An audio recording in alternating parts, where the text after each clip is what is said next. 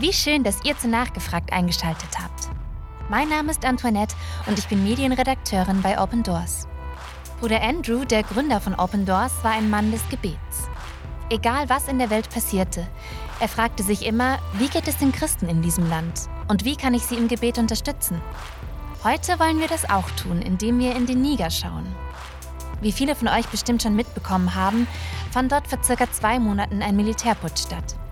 Der Niger war das letzte der drei Nachbarländer in der Sahelzone, das noch von einer demokratisch gewählten Regierung geführt wurde.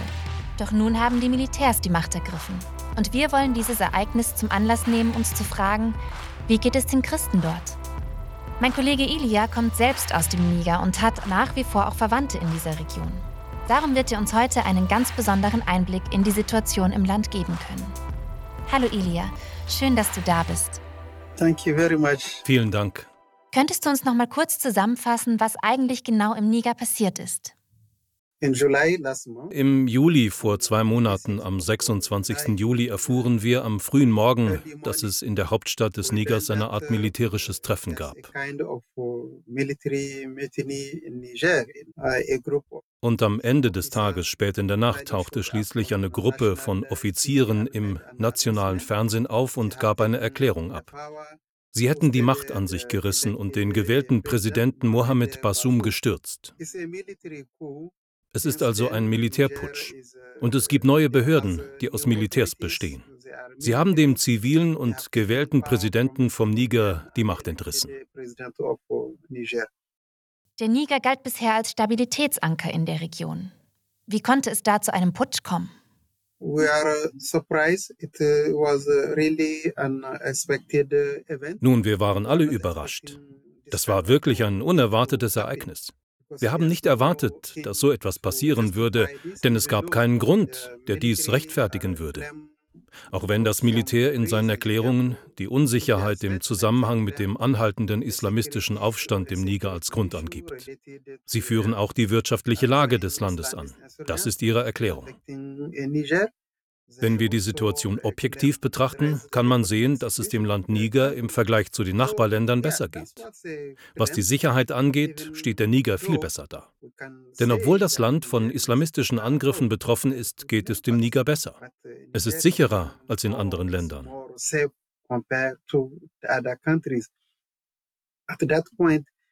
Zu diesem Zeitpunkt beherbergt der Niger mehr als 300.000 Flüchtlinge aus Nigeria, Burkina Faso und aus Mali. So sieht die Situation aus. Es ist sehr schwer zu akzeptieren, was passiert ist.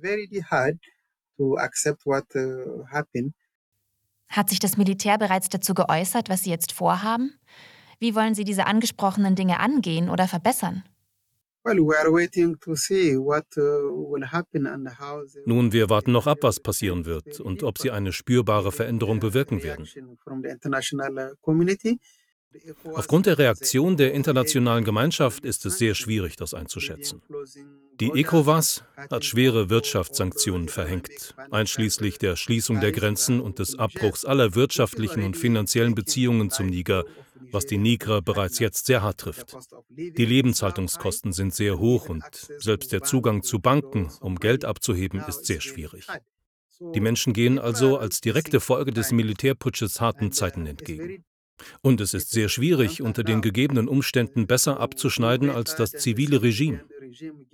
Der Militärputsch wird von den internationalen Partnern verurteilt, wie beispielsweise von Frankreich, den USA, den Vereinten Nationen oder dem UN-Generalsekretär. Es wird also sehr schwer werden. Es ist sehr schwer. Und dieser Militärputsch ist geprägt von Unsicherheit und Instabilität. Für die Niger beginnt nun eine Ära der Unwissenheit. Wir wissen nicht, was in den nächsten Wochen und Monaten geschehen wird. Zusätzlich zu den Wirtschaftssanktionen droht die regionale Gruppierung auch mit einer militärischen Intervention, um den Präsidenten freizubekommen, der derzeit vom Militär festgehalten wird.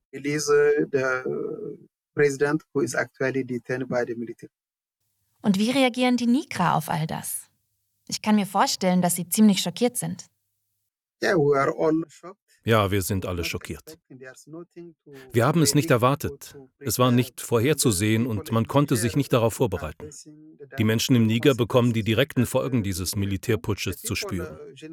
Die Bevölkerung ist gespalten in Befürworter und Gegner des Militärputsches. Und weil die Militärs an der Macht sind, ist es ihnen gelungen, die Befürworter zum Demonstrieren zu mobilisieren. Bevor wir uns mit den Auswirkungen des Putsches auf die Christen befassen, möchte ich mir ein besseres Bild von ihrer Situation im Allgemeinen machen. Wie sieht das Leben der Christen im Niger aus? Nun, Christen bilden eine winzige Minderheit. Sie machen etwa ein Prozent der Bevölkerung aus. Von 25 Millionen Nigrern sind nicht einmal ein Prozent Christen. Sie sind eine winzige Minderheit in einem überwiegend muslimischen Land. In einem Land, das mit islamistischen Aufständen konfrontiert ist. Der Druck auf sie als Minderheit ist also groß. Ich spreche nicht von staatlich organisierter Verfolgung. Diese Art von Verfolgung gibt es dort nicht. Aber täglich konvertieren Menschen vom Islam zum christlichen Glauben. Und diese Menschen können dann Verfolgung oder Druck ausgesetzt sein. Druck von der Familie, die sich vielleicht wehrt, die nicht will, dass man konvertiert. Wie zeigt sich diese Verfolgung, dieser Druck? Jeder, der vom Islam zum christlichen Glauben konvertiert, kann mit häuslicher und wirtschaftlicher Verfolgung konfrontiert werden. Denn kulturell gesehen leben die Menschen dort in einer Gemeinschaft. Man gehört zu einer Gemeinschaft oder Familie. Und wenn ein Mitglied dieser Familie konvertiert, kann der Rest der Familie in manchen Fällen wütend reagieren und alle Verbindungen oder wirtschaftlichen Beziehungen abschneiden. Das ist sehr hart, weil für viele Menschen die Gemeinschaft, die Familie wie eine Lebensversicherung ist. In Europa, in einem westlichen Land, ist es so, als würde man seine soziale Absicherung verlieren. Und das ist sehr schwierig. Wenn der neue Konvertit also nicht gut verwurzelt und wirtschaftlich etabliert ist, wird es sehr schwer sein zu überleben. Aber wenn er einen Job oder eine Möglichkeit hat, sein Leben zu bestreiten, dann kann er es schaffen. Auch wenn gesellschaftlich gesehen alle sozialen Bindungen zu ihm abbrechen werden. Es ist sehr schwierig. Es hängt davon ab, wie die Kirche, die neue Gemeinschaft ihn aufnimmt, ihn integriert und ihn schließlich bei diesem schwierigen Übergang unterstützt. Du hast gerade auch islamistische Aufstände erwähnt. Diese gibt es ja leider in der gesamten Sahelzone. Was hat es damit auf sich? Die islamischen Aufstände und die Anschläge betreffen, ich würde sagen, alle. Alle Menschen, die in den von der Gewalt betroffenen Gebieten leben. Vor allem im Südosten, an den westlichen Grenzen zu Nigeria, Mali und Burkina Faso. Ich habe Zeugenaussagen von Menschen gehört, wie sie angegriffen wurden. Die Überlebenden erzählen, wie sie ihre Verwandten verloren, nur weil sie ein Kreuz trugen, nur weil sie Christen waren. Kirchen wurden in diesen von Gewalt betroffenen Gebieten entlang der Grenze zu Mali oder Burkina Faso zerstört. Außerdem stürmten schwer bewaffnete Leute, islamistische Kämpfer Dörfer. Sie gehen direkt zu den Schulen. Gleich zu Beginn drohen sie den Lehrern mit einer Warnung. Hört auf, Französisch oder andere westliche Lehrpläne zu unterrichten, ersetzt sie durch Arabisch und islamische Studien. Das ist ihre Botschaft. Sie haben eine Reihe von Lehrern getötet, weil sie sich weigern, den Lehrplan zu ändern. Sie haben Gebäude niedergebrannt. Genau das ist passiert. In einem Land wie Burkina Faso wurden landesweit mehr als 6000 Schulen geschlossen oder zerstört. So ist es auch im Niger und in der gesamten Region.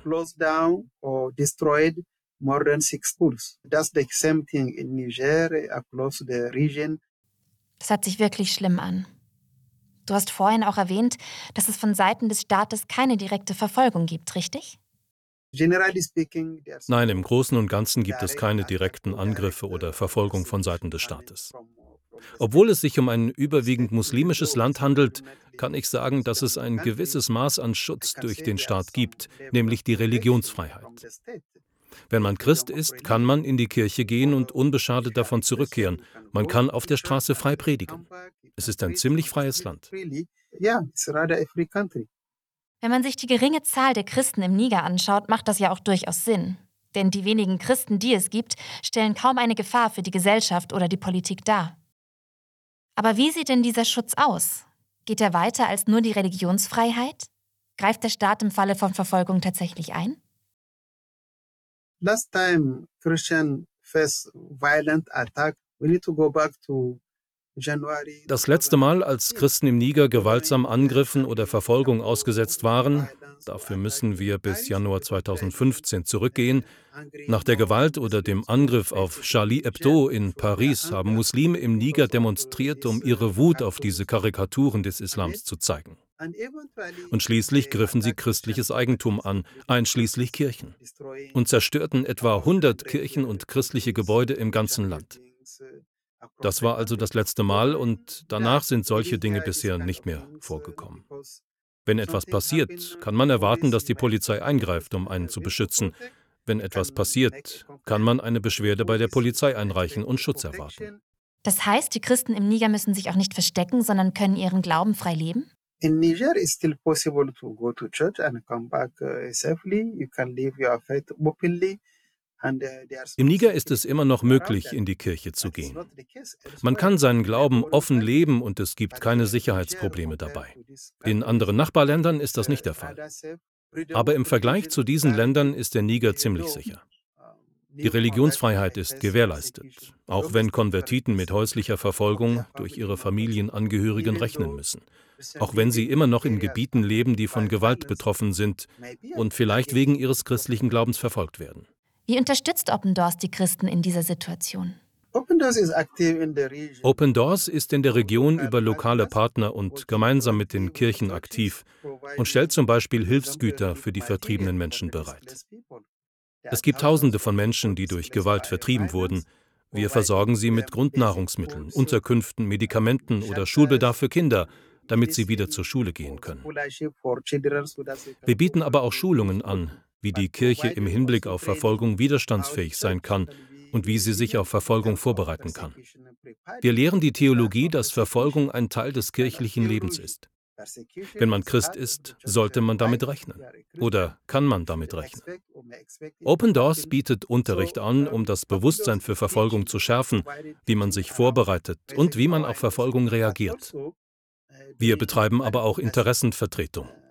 Wir beobachten die Situation und verbreiten die Bitte, den Schrei der verfolgten Christen in dieser Gegend. Wir geben Präsentationen, Interviews in den Medien, aber auch Konferenzen oder Treffen mit politischen Entscheidungsträgern, um das Bewusstsein zu schärfen und sie aufzufordern, Druck auf die lokale Regierung auszuüben, um die Situation zu verbessern und den lokalen Kirchen mehr Unterstützung zukommen zu lassen. Die Menschen neigen in schwierigen Situationen dazu, die Kirche um Unterstützung zu bitten, auch wenn der christliche Glaube eine Minderheit ist. Denn die Kirche spielt eine Schlüsselrolle bei der Entwicklung indem sie zum Beispiel Bildung anbietet. In all diesen Ländern sind die Kirchen nach dem Staat der wichtigste oder zweitwichtigste Bildungsanbieter. Sie betreiben Schulen. Sie sind hoch angesehen und deshalb gibt es diese Wahrnehmung oder dieses Verständnis, dass die Kirche einen positiven Beitrag zur Entwicklung oder zum Wohlergehen der Gemeinschaften oder der Länder leistet.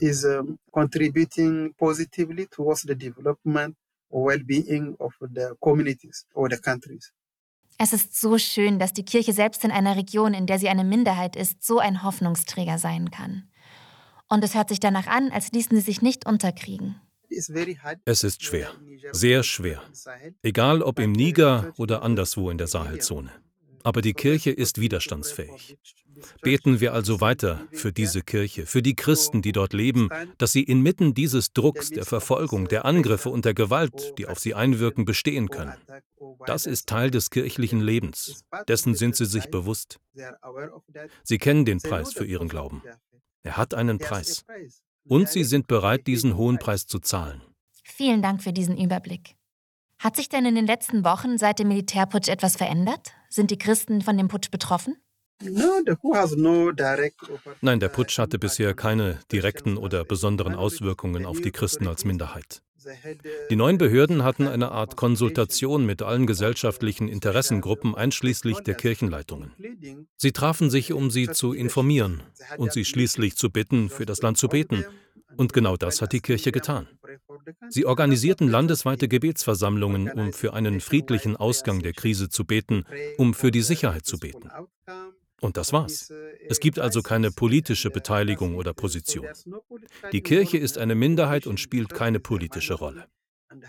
Bisher gibt es keine Erklärung, es gibt bisher nichts, was auf Christen abzielt. Und aus dieser Perspektive erwarten wir auch nicht, dass sich etwas ändert oder dass etwas Schlimmes die Christen direkt betrifft. Wie geht es denn den Christen momentan? Auch wenn sie keine direkte Zielscheibe sind, leiden sie ja trotzdem unter den Folgen des Putsches. Den Menschen geht es sehr schlecht. Es ist eine sehr unglückliche Situation. Ich komme selbst aus der Republik Niger. Ich habe Familie im Niger. Meine Verwandten leben dort. Ich bin sehr besorgt, beobachte die Situation und warte und bete für einen friedlichen Ausgang. Denn das, was passiert ist, birgt die Gefahr der Instabilität in sich und kann zu einer großen politischen Instabilität führen, die nur den islamistischen Aufständischen oder den Militanten zugutekommen kann, die diese Instabilität ausnutzen werden, um Anschläge zu verüben. Und genau das ist auch schon passiert. In den letzten Wochen haben sie eine Reihe von Anschlägen verübt, bei denen Dutzende von Zivilisten und Militärangehörigen getötet wurden. Genau das ist das Problem. Wir sind wirklich besorgt darüber, dass die politische Instabilität der Unsicherheit die Tür öffnet und eine wichtige Quelle für politische Krisen sein kann, einschließlich der Anfälligkeit der militärischen Sicherheitskräfte, die die Verantwortung haben, das Land zu schützen. Wie reagiert die Kirche auf diese prekäre Situation? Die Kirche betet. Das ist ihr Hauptaufruf. Die Kirchenleitungen, die Katholiken, die Protestanten und die Evangelikalen rufen die Christen dazu auf, für diese Situation zu beten, für einen friedlichen Ausgang dieser Krise. Denn das nigrische Volk steht jetzt vor einer schwierigen Zeit, wegen der Wirtschaftssanktionen und der hohen Lebenshaltungskosten, was sehr schwierig ist. Und die Aussicht auf eine militärische Intervention ist ein weiterer Grund zur Sorge. Wir erinnern uns an die Geschehnisse in Libyen.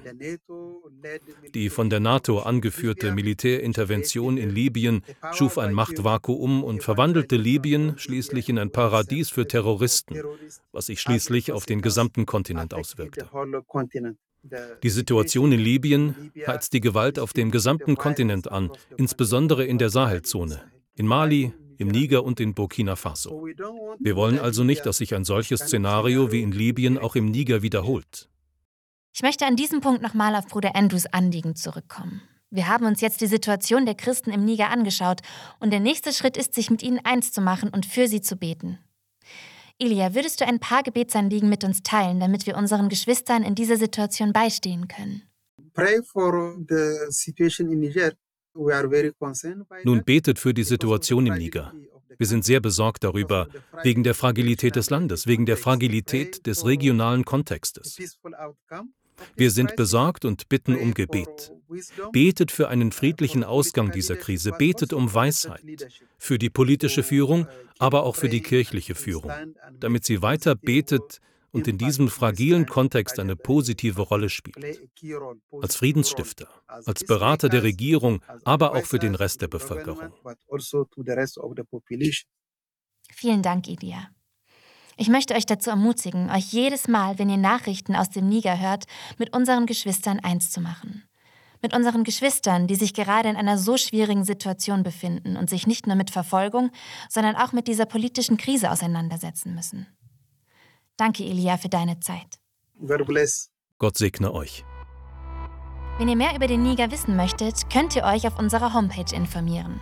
www.opendoors.de/niger ich freue mich schon, wenn ihr nächstes Mal wieder mit dabei seid. Bis dann, euer Team von Open Doors.